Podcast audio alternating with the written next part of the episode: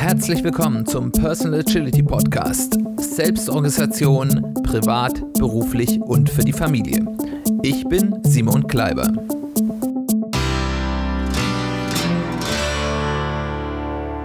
Herzlich willkommen zu einer weiteren Ausgabe des Personal Agility Podcast. Schön, dass du wieder eingeschaltet hast. Es freut mich, dass du wieder dabei bist. Wie immer, herzlichen Dank an alle, die Kontakt, in Kontakt mit mir getreten sind, mir Feedback gegeben haben. Ich freue mich immer sehr, wenn ich auch was zurückbekomme, mitbekomme, was euch gefällt und was nicht gefällt. Und ich möchte dazu auch wie jedes Mal auch aufrufen, wenn euch was gefallen habt, wenn ihr was besonders gut anwenden konntet, wenn ähm, ihr Anmerkungen oder Erfahrungsberichte habt zu bestimmten Themen oder auch wenn ihr mir in irgendetwas widersprechen wollt, über irgendwas diskutieren wollt, tretet gerne mit mir in Kontakt. Alle Möglichkeiten, wie man mit mir in Kontakt treten kann, findet ihr in den Show Notes. Äh, eine besonders gute Art ist auf unserer Website www.personal-agility-podcast.de. Dort findet ihr zu jeder Folge ein ähm, Blog-Eintrag mit Kommentar und Diskussionsfunktion. Gut, dann wollen wir gleich zum Hauptteil unserer Folge kommen und wir haben heute einen Gast. Und dieser Gast ist Silke von der Bruck die den Blog und auch so ein bisschen, da werden wir gleich noch mehr erfahren, den äh, ja, Elternberatungsservice Agile Parenting betreibt. Und da bin ich sehr gespannt, aus ihrer Erfahrung zu hören, was sie da genau macht, wie sie das tut, warum sie das tut und ähm, was sie uns darüber berichten kann. So, hallo Silke, schön, dass du dir Zeit genommen hast, hier in meinem Podcast da zu sein. Ähm, du betreibst ja den sehr interessanten Blog Agile Parenting. Da haben wir ja von unserer Themensetzung so eine gewisse äh, Überschneidung. Und von daher würde ich einfach dich mal fragen, stell dich einfach mal vor, wer bist du und wie bist du dazu gekommen, diesen interessanten Blog zu starten? Hallo, ja, schön, dass, äh, dass es geklappt hat. Ich bin Silke von der Bruck. Ich arbeite seit mehr als zehn Jahren äh, mit agilen Vorgehensweisen. Ich habe mit Scrum angefangen, das ist auch so äh, mein Steckenpferd. Habe viele Jahre als Product Ownerin gearbeitet, äh, zwischendrin auch mal äh, Ausflüge ins äh, Coaching gemacht und äh, mit Kanban auch gearbeitet. Und momentan halte ich vor allen Dingen Trainings im agilen Bereich für Leute, die damit gerade erst anfangen. Und ähm, ich bin äh, ziemlicher Fan. Also wenn man das zehn Jahre macht, dann äh, macht man das normalerweise nicht, weil man es blöd findet. Und ähm, das, die, dieses agile Mindset, die agilen Wertvorstellungen, die haben sich mit der Zeit so mehr und mehr auf mein Privatleben übertragen. Das war vor den Kindern dann ähm, noch in sehr kleiner Form, äh, dass wir uns zum Beispiel zu Hause dann über Post-its organisiert haben oder sowas, was, glaube ich, viele Gelistinnen machen. Und ähm, als wir dann unser erstes Kind bekommen haben, äh, sind wir da beide sehr blauäugig reingegangen, haben gedacht, ach ja, Babys kriegen alle Leute und irgendwie wird das schon fluppen. Ja, und dann war das aber so ein anspruchsvolles Kind wo, wo wir dann äh, ziemlich schnell mit unserem Latein am Ende waren und nicht so genau wussten, äh, Mist, wie, wie gehen wir jetzt damit um? Was machen wir da jetzt? Also sie äh, schlief zum Beispiel nicht so, wie wir uns das vorher vorgestellt hatten, ne? so schön in so einem kleinen süßen Ärgerlich. Babybettchen, sondern ziemlich gemein, sondern äh, war der Meinung, sie müsste immer Körperkontakt haben und äh, das überhaupt erstmal rauszufinden, ne? im Krankenhaus ein kleines Baby, was nicht schläft, wo man sich das ja vorher so schön ausgemalt hatte, dieses kleine niedliche Beistellbettchen und da schläft dann das süße Baby drin. Das hat halt so nicht funktioniert. Da erstmal rauszufinden, okay, dieses Baby braucht was ganz anderes, als wir uns das vorher gedacht haben. Und dann auch ähm, rauszufinden, äh, wie gehen wir jetzt damit um, was kann man da machen und äh, was ist eigentlich normal für Babys. Mhm. Äh, da bin ich dann auf eine ziemlich lange Reise gegangen, habe ähm, sehr viele Bücher gewälzt und äh, geschaut, was für uns passt, was für unser Baby passt. Und ähm, wir haben so nach und nach dann äh, die Richtung gefunden, die für uns dann auch passt, nämlich ähm, ganz viel auf das Kind zu hören, also einfach zu schauen, Babys geben Signale, man muss nur hinhören Und auch später, wenn die Kinder äh, ein bisschen größer werden, je mehr sie es ähm, ausdrücken können, auch schon sprechen können und so weiter, ähm, geben sie einem deutlich Rückmeldung, was da notwendig ist. Und dann hat es irgendwann bei mir Klick gemacht. Dann habe ich gedacht, das kenne ich doch irgendwoher. Die Leute fragen, die es betrifft. genau. Und äh, dann war plötzlich die Idee vom Agile Parenting geboren, weil sich ähm, sehr deutlich dann ähm, also mit dieser einen Erkenntnis hat sich dann äh, für mich sehr deutlich gezeigt, dass, dass die Werte, die, ähm, die beim agilen Arbeiten so wichtig sind und auf die man dann nach zehn Jahren ähm, auch tatsächlich zuläuft und äh, dann eigentlich mehr nach den Werten arbeitet als nach Methoden, äh, dass, dass die halt sich wunderbar auch auf den Umgang mit mhm. kleinen Kindern übertragen lassen. Ja, und äh, ich, ich will jetzt noch mal fragen, du hast wie viele Kinder und wie alt sind die jetzt, dass man das so ein bisschen einordnen kann? Ah ja. den, Teil, den Teil vergesse ich immer zu sagen. Also meine äh, große Tochter, die wird jetzt bald sechs. Und ähm, wir haben noch ein zweites Kind, das, äh, ist unser Sohn, der wird, ähm, sorry, der ist jetzt zweieinhalb. Ja, das sind Altersgruppen, die mir sehr bekannt sind. Ich, ich weiß gar nicht, ob ich das hier schon mal gesagt habe im Podcast.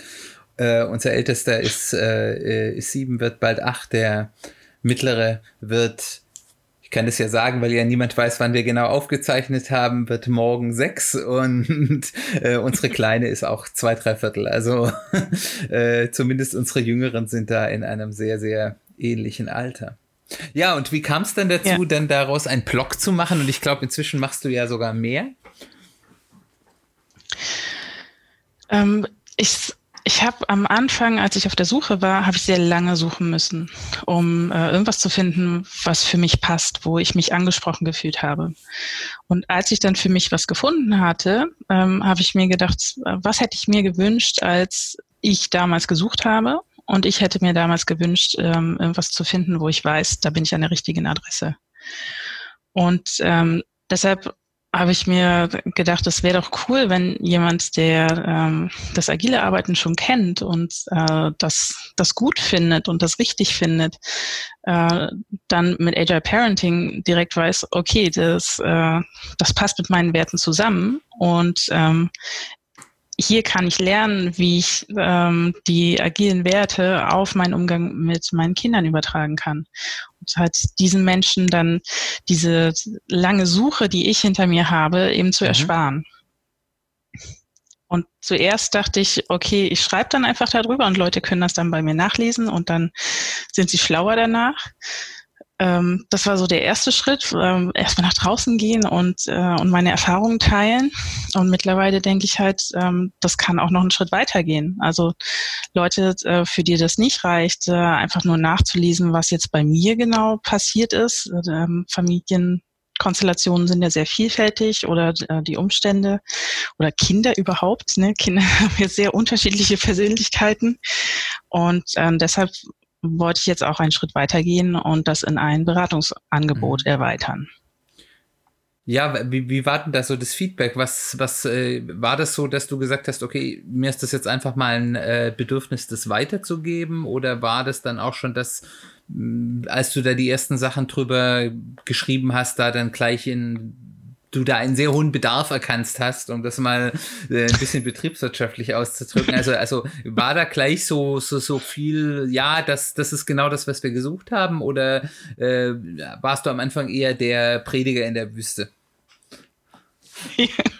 Also am Anfang hat sich das echt äh, mehr so angefühlt, wie äh, ich stelle mich irgendwo auf einer großen Wiese auf einen Stein und schreie was in die Luft und äh, es kommt nichts zurück. Also wenn man eine neue Webseite aufstellt, dann da sind halt am Anfang keine Menschen. Und dann äh, da ist das so ein bisschen wie in den luftleeren Raum reinschreiben.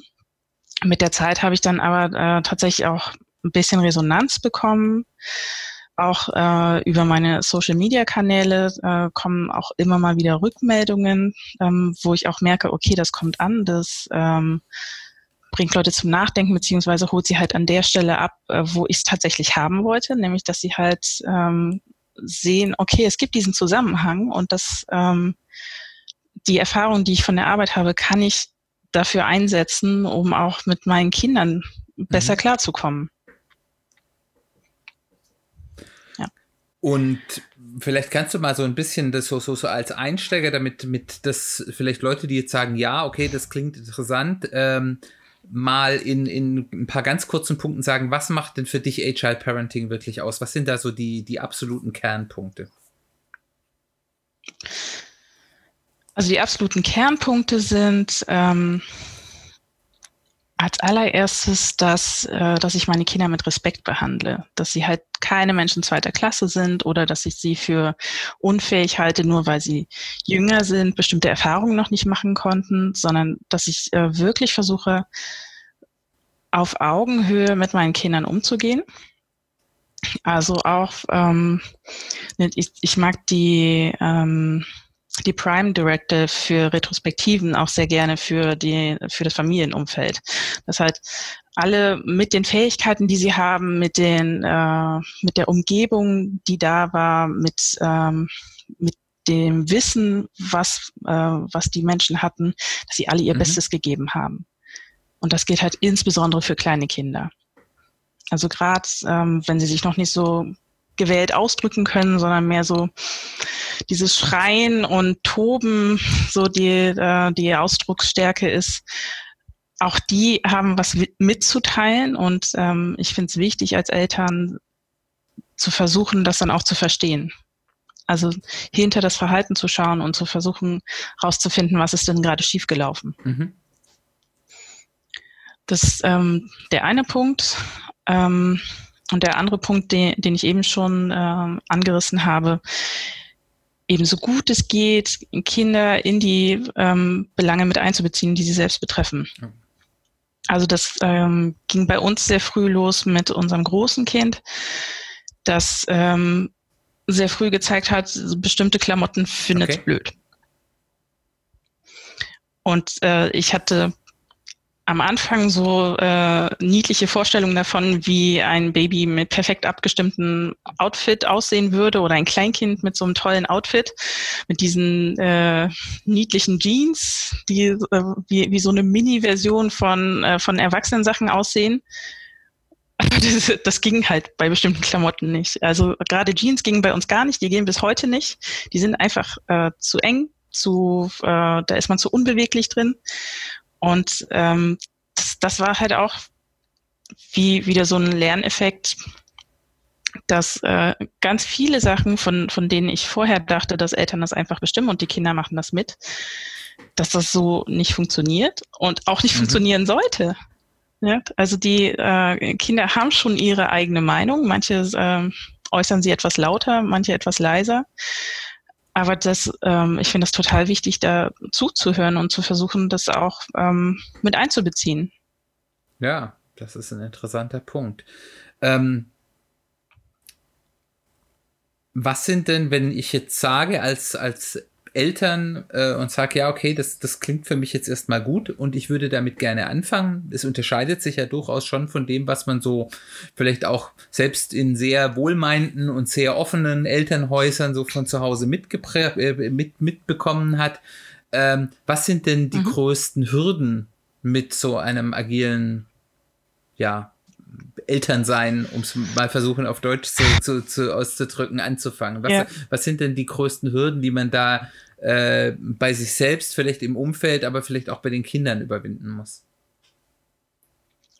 Also ehrlich gesagt, die größten Hürden ähm, sind meistens bei einem selbst.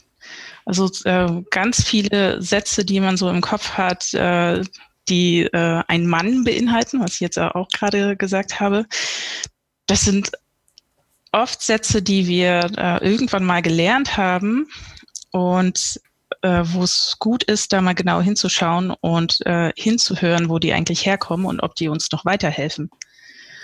Also sowas äh, wie das macht man nicht, ist in den meisten Fällen nicht besonders hilfreich. Also da, ähm, da kann man äh, sehr schön mal üben. Äh, da gab es auch einen schönen äh, TED-Talk von Shonda Rhimes dazu. My Year of Saying Yes to Everything. Die hat das mit ihren Kindern wirklich mal äh, ein Jahr lang durchexerziert. Statt Nein erstmal ähm, Ja zu sagen. Also nicht in allen Belangen, aber halt deutlich mehr Ja zu sagen, als ich es normalerweise getan hätte. Und äh, genau sowas kann man bei, wenn man anfangen will mit Agile Parenting, kann man mit sowas starten. Kann man halt mal schauen, okay, mein erster Impuls wäre jetzt Nein zu sagen, aber was wäre denn, wenn ich stattdessen mhm. Ja sage? Einfach um mal äh, sich eine, eine Minute mehr Zeit zu geben, über so eine Entscheidung tatsächlich mal nachzudenken. Warum will ich jetzt überhaupt Nein sagen? Ist das notwendig? Kann ich vielleicht eine andere Lösung finden? Oder ist es eigentlich gar nicht so wichtig und, und ich kann einfach Ja sagen? Dazu habe ich jetzt zwei Fragen. Ähm, ich habe dazu vielleicht etwas äh, differenziertere Ansichten als meine Fragen, das jetzt erscheinen lassen. Ich will die trotzdem so stellen. Das erste ist, ähm, jetzt selbst wenn wir uns jetzt deinem Gedankenexperiment anschließen ähm, und jetzt das Ja sagen jetzt erstmal akut in dieser Situation keine schlimme Auswirkung hätte. Ähm, mhm. Inwieweit gehe ich dann nicht immer auch die Gefahr ein, dass ähm, dieses Verhalten, ich kann das jetzt mal ein bisschen überspitzt sagen, dass das Kind immer seinen Willen bekommt, dass das Kind bestimmte Dinge wie zum Beispiel Fernsehen oder sonstigen Medienkonsum in einem sehr überbordenden Maß äh, durchführt oder äh, bestimmte soziale Normen vielleicht nicht erlernt, äh, äh, die vielleicht nachher im Leben wichtig sind, dass man sie zumindest beherrscht. Ähm, gehe ich damit, dass ich dann in der mhm. Situation sage, okay, ich ähm, sage häufiger ja und man könnte ja auch sagen, ich gehe dafür für mich ja den leichteren Weg, weil ich natürlich damit auch konfliktreiche Situationen mit meinen Kindern, die dann sehr anstrengend werden können, umgehe, äh, schade ich damit vielleicht manchmal meinen Kindern nicht auf die lange Sicht und müsste ich das als Erwachsener nicht sehen können.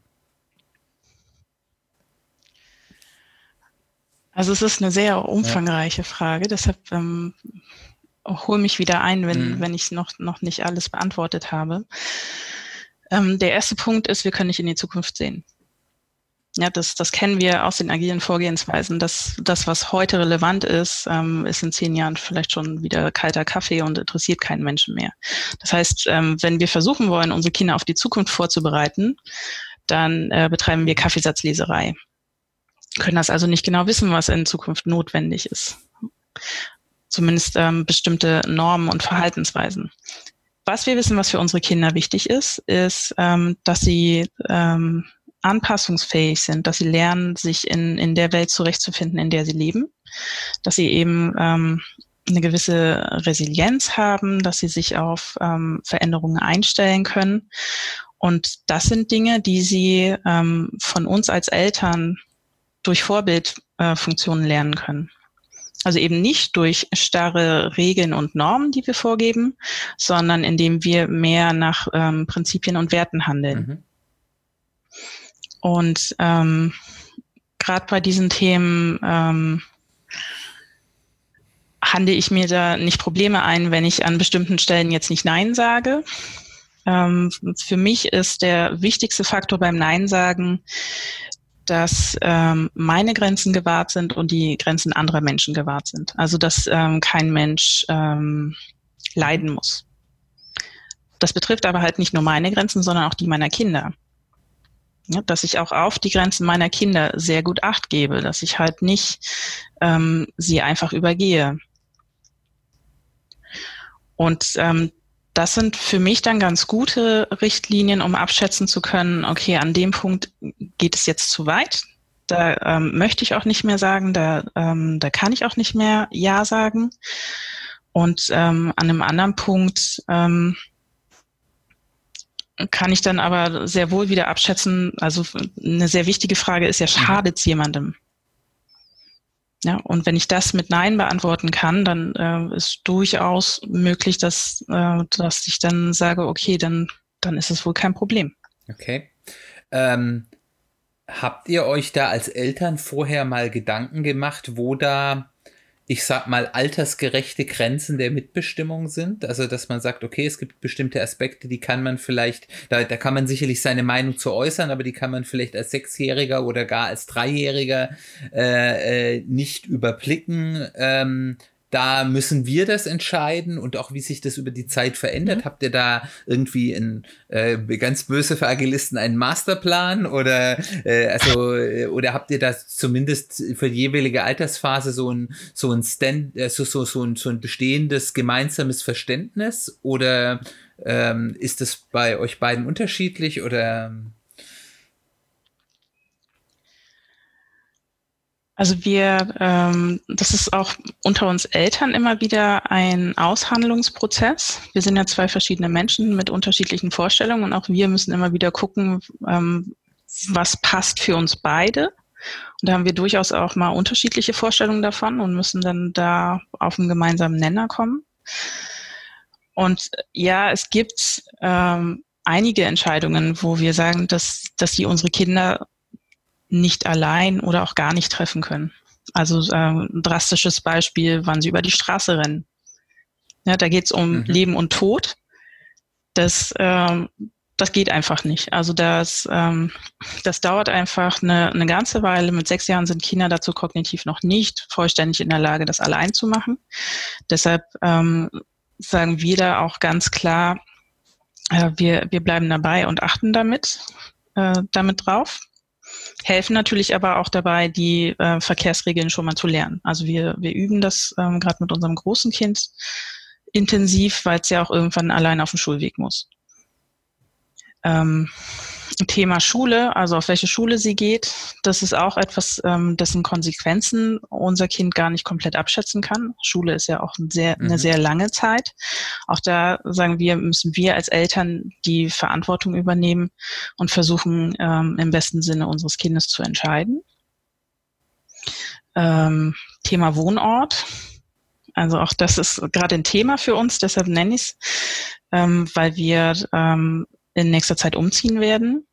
Und auch da ähm, können natürlich unsere Kinder mitkommen und sich äh, eine Wohnung oder ein Haus mit angucken, aber äh, entscheiden, wo wir wohnen, das tun mhm. wir als Erwachsene. Okay, sehr interessant. Ich will noch jetzt mal aus der Fragerolle rausmachen, weil es, weil es, weil es ein Aspekt ist, weil du mhm. vorher so als Beispiel genannt hast, so diese Sachen, das macht man halt so oder das macht man halt nicht so.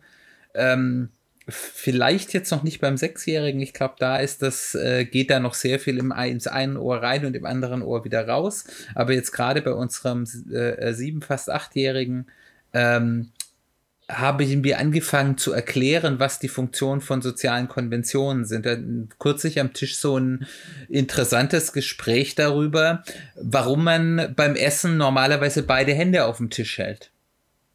Und da kann man ja mhm. durchaus sagen, nein, eigentlich kannst du natürlich schon sitzen, aber die allermeisten Leute werden das als sehr unhöflich erachten und werden sagen, was sitzt denn da für mhm. einer, der nicht ordentlich am Tisch sitzen kann, der ist ja, das ist ja ein komischer Typ und das ist auch unhöflich, der achtet mich gar nicht. Das heißt, du kannst dich schon so hinsetzen, da passiert nichts Schlimmes, aber du musst damit rechnen, dass dann Leute, mit denen du vielleicht am Essen bist, das ziemlich doof finden und dann vielleicht auch dich doof finden. Und ich denke, das kann man ab so einem gesunden Grundschulalter äh, wird das durchaus begriffen und das wird dann häufig mit einem gewissen zeitlichen Abstand durchaus auch reflektiert und kommt dann nochmal zur Sprache. Also ich denke, dass das halt auch so ein wichtiger Punkt ist, dass man den Kindern dann auch zutraut, auch diese sozialen ähm, Zusammenhänge zu begreifen. Und ich glaube, denen tut man dann auch was mhm. Gutes, mhm. weil sie damit eben auch früh in die Lage versetzt sind, äh, das eben nicht nur als stumpfe Regel zu begreifen, sondern auch die Funktion dieser vielleicht erstmal idiotisch klingenden Regel ähm, äh, dann auch abschätzen zu können und dann auch zu beurteilen, das macht vielleicht Sinn, da nicht auf Konfrontation jetzt zu mhm. gehen. Also ähm, wir, wann haben wir damit angefangen? Also mit den, mit den ersten Sachen sowas wie, ähm, warum sagen wir eigentlich ähm, bitte, danke, Entschuldigung? Haben wir, glaube ich, so mit mhm. drei oder vier angefangen, dass wir auch versucht haben zu erklären, warum wir das machen, warum wir das wichtig finden. Ähm, aber eben nicht dieses Papageienhafte, äh, was sagt man da oder wie heißt das Zauberwort? Da, äh, das kann ich überhaupt nicht haben. da, da kriege ich immer die Krise. ähm, also auch da äh, passiert ganz viel durch Vorleben. Das äh, haben wir jetzt vor allen Dingen bei unserem zweiten Kind gesehen. Also unser erstes Kind ist sehr, ähm, Ja, sie, sie hat wirklich ihren eigenen Kopf und auch wenn wir ähm, ganz viel vorleben, ähm, entscheidet sie immer noch sehr individuell, ob sie das jetzt nachmachen will oder nicht. Und unser kleines Kind ist da ein bisschen kopierfreudiger und ähm, da merken wir jetzt schon so mit seinen zweieinhalb, dass er äh, bitte, danke, Entschuldigung und sowas sagt, weil er es einfach von mhm. uns gesehen hat. Ja, weil er sieht, wie wir das machen und ähm, lernt dann auch dadurch soziale Konventionen. Und je älter die Kinder sind, desto mehr kann man das auch explizit thematisieren. Also ähm, die leben ja nicht in einem luftleeren Raum. Ähm, unsere Kinder gehen ja normalerweise auch in die Kita. Auch da lernen sie ja soziale Konventionen kennen. Auch da ähm, gibt es ja Regeln, die halt in der Kita anders sind als zu Hause. Und ähm, das verstehen die ja auch. Die verstehen, dass es da andere Regeln gibt als bei uns. Und ähm, dass es soziale Konventionen gibt, das gehört ja zu unserer Gesellschaft mit dazu. Und das finde ich auch total wichtig, dass wir das unseren Kindern mitgeben und ihnen das auch wirklich dann genauso erklären. Ja, die Frage ist halt, ähm, wie wir es rüberbringen. Also ob wir es halt rüberbringen, indem wir ihnen äh, jedes Mal sagen, wenn sie es vergessen, ja, du hast aber was vergessen, also so schön auf den Fehler rumreiten. Oder äh, einfach schauen, okay, ich erkläre dir das ein paar Mal, wie wie es gedacht ist, warum man das macht. Und ähm, zeig's aber im besten Falle einfach als gutes mhm. Vorbild, damit du es halt auch besser einordnen kannst in, in den Kontext, wo es dann passt. Ja, Jetzt hätte ich noch eine Frage. Ihr habt das ja von Anfang an gemacht, mehr oder minder, so wie ich das verstanden habe, wenn vielleicht auch lernend. Ähm, mhm. Hast du Beispiele von Eltern, die das quasi bereits im Erziehungsprozess befindlich äh, sich dort sozusagen entschieden haben, wir möchten das jetzt anders machen?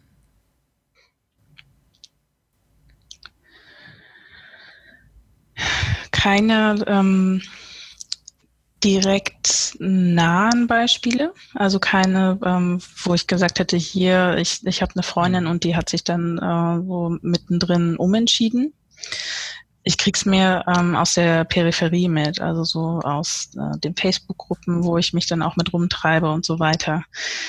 Ähm, dass auch Leute erst später damit anfangen. Also uns geht's ja oft so als Neueltern, äh, dass, dass, wir uns dann zum ersten Mal bewusst mit Erziehungsthemen mhm. auseinandersetzen.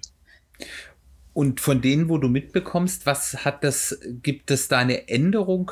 Gibt es da irgendwie, dass die berichten, jetzt dadurch, dass ich jetzt damit angefangen habe, hat sich was geändert, ganz konkret? Ähm, ich weiß, dass, äh, dass im ersten Moment die, die Umstellungsphase relativ anstrengend ist, weil ähm, viele Kinder dann erstmal testen, okay, ähm, meine Eltern gehen jetzt anders mit mir um, was heißt das denn? Ja, die, die gucken dann, was passiert dann und was passiert, wenn ich das mache und was passiert, wenn ich das mache. Also die, die Umstellungsphase ist am Anfang ein bisschen anstrengend. Aber ähm, ich habe größtenteils tatsächlich ähm, dann auch positive Rückmeldungen dazu gehört, dass es dann ähm, in eben entspannter wird. Dass man halt die, diese ganzen sinnlosen Kämpfe weglässt, dafür dann vielleicht andere kämpft, die, ähm, die anders anstrengend sind, aber so dieses äh, zermürbende, ähm, warum zieht sich mein Kind nicht an oder warum äh, kannst du jetzt nicht mal Zähne putzen oder sowas. So die, diese vielen kleinen mhm. Kämpfe im Alltag, die einfach unheimlich anstrengend sind, dass man die deutlich entspannen kann. Und ähm, dass das dann einfach für, für die Eltern-Kind-Beziehung mhm. viel schöner ist. Dass man dadurch einfach viel weniger mit diesem ähm, ich als Eltern ähm, bin stärker als du und deshalb darf ich über dich bestimmen, mehr hin zu dem, du bist ähm, ein, ein wertvoller Teil dieser Familie und ähm, wir versuchen zusammen immer einen guten mhm. Weg zu finden. Also das fühlt sich halt mehr nach Gemeinschaft und mehr nach wirklich so, wie ich mir Familie mal ausgemalt habe an. Ja, das ist spannend. Ja.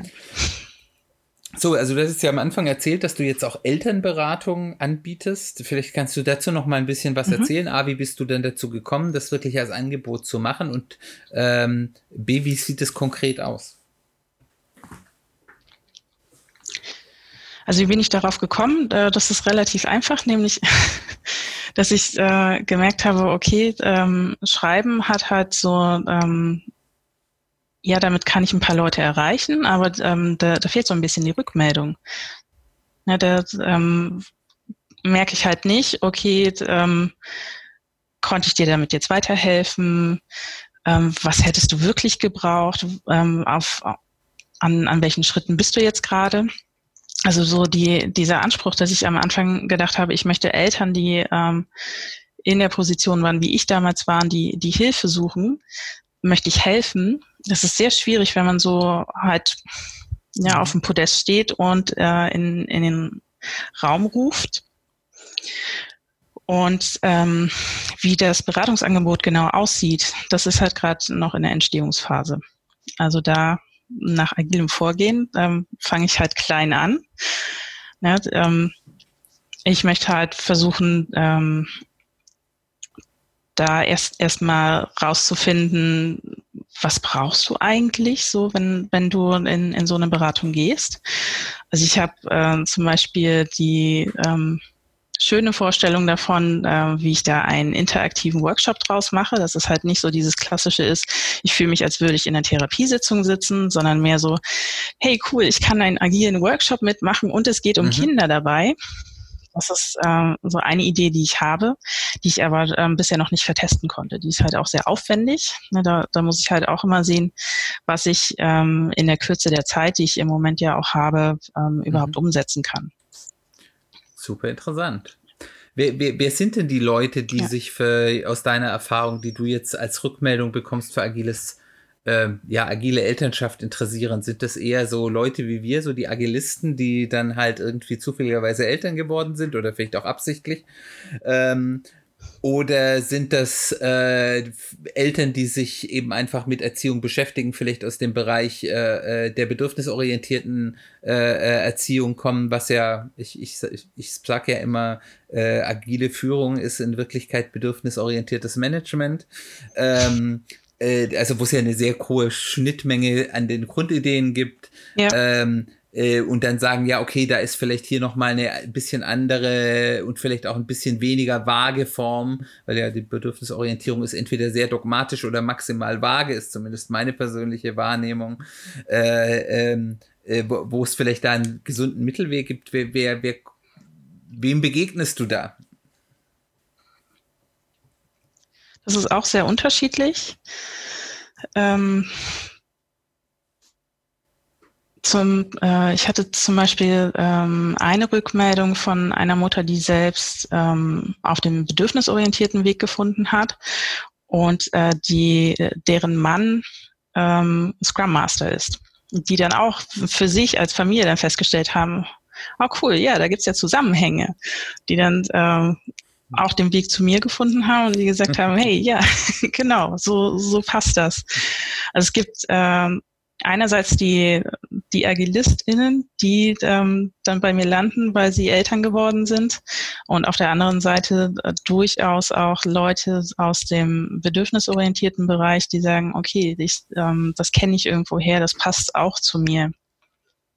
Meine Zielgruppe sind aber ganz klar die Leute, die schon das Agile kennen weil ich da einfach diesen Zusammenhang herstellen kann, weil ich da sagen kann, nicht erst groß ausholen muss und hier diese Studie sagt das und das und äh, Wissenschaftler haben nachgewiesen, dass das und das, sondern einfach viel mehr Bezug darauf nehmen kann, was wir aus der Arbeitswelt schon kennen, wo wir schon gemerkt haben, ähm, wenn ich äh, zum Beispiel Teams die Verantwortung gebe, wenn ich Teams die Unterstützung gebe, die, äh, die sie brauchen, dass dann daraus auch sehr gute Ergebnisse resultieren dass man das halt nicht wieder von vorne aufrollen muss, sondern wirklich da ansetzen kann. Wir haben das schon bei Menschen gesehen, das geht grundsätzlich, wir wissen das.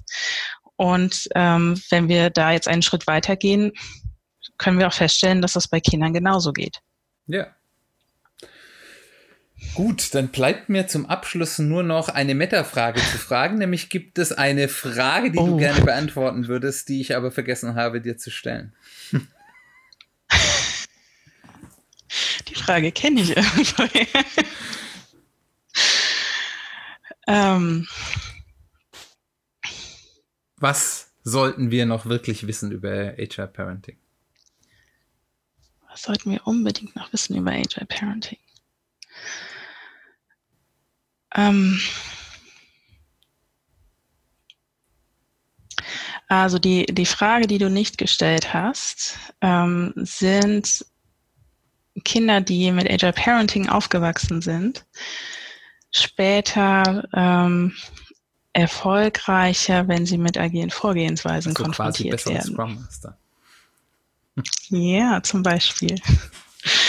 Und ich bin tatsächlich fest davon überzeugt, wenn wir äh, unseren Kindern von klein auf ähm, die, die Werte und Prinzipien mitbringen, die wir von, äh, von den agilen Vorgehensweisen zu schätzen gelernt haben, dass die, ähm, wenn sie dann später in der Arbeitswelt damit konfrontiert sind, überhaupt keine Umstellungsprobleme mehr haben.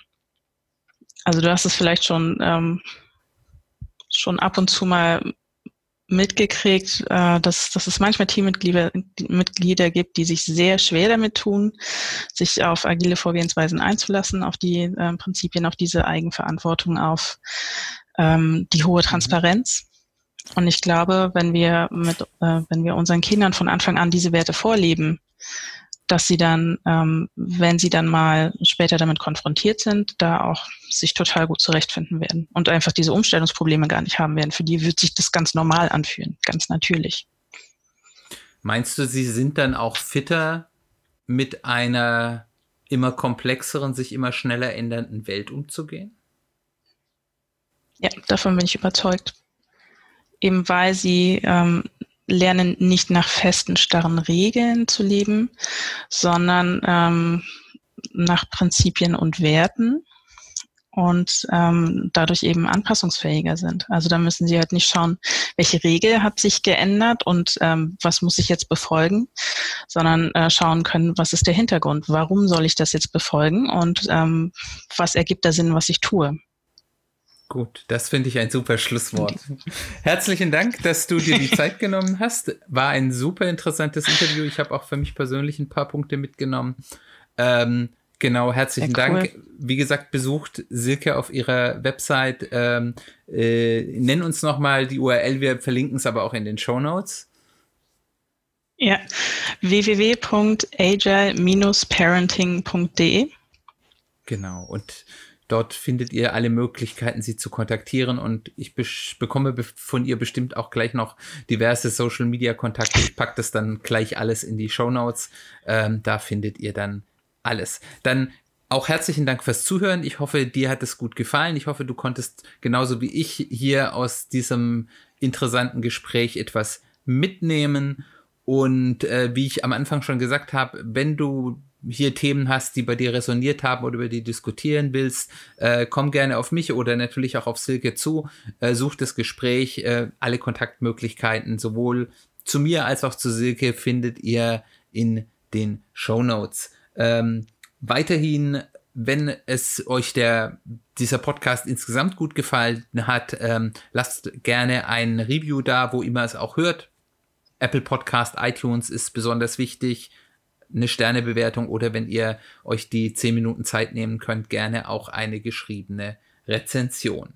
Dann ähm, freue ich mich, dass du eingeschaltet hast. Noch als ganz kleine Vorschau, das nächste Mal werden wir uns beschäftigen mit dem Thema Things to Do uh, Before I Die äh, was ist eine Bucketlist? Äh, wie ist sie aus agiler Sicht zu bewerten oder wie kann man sie mit agilen Methoden vielleicht auch noch besser machen? Dann herzlichen Dank fürs Einschalten. Bis zum nächsten Mal. Wir hören uns ganz bald wieder.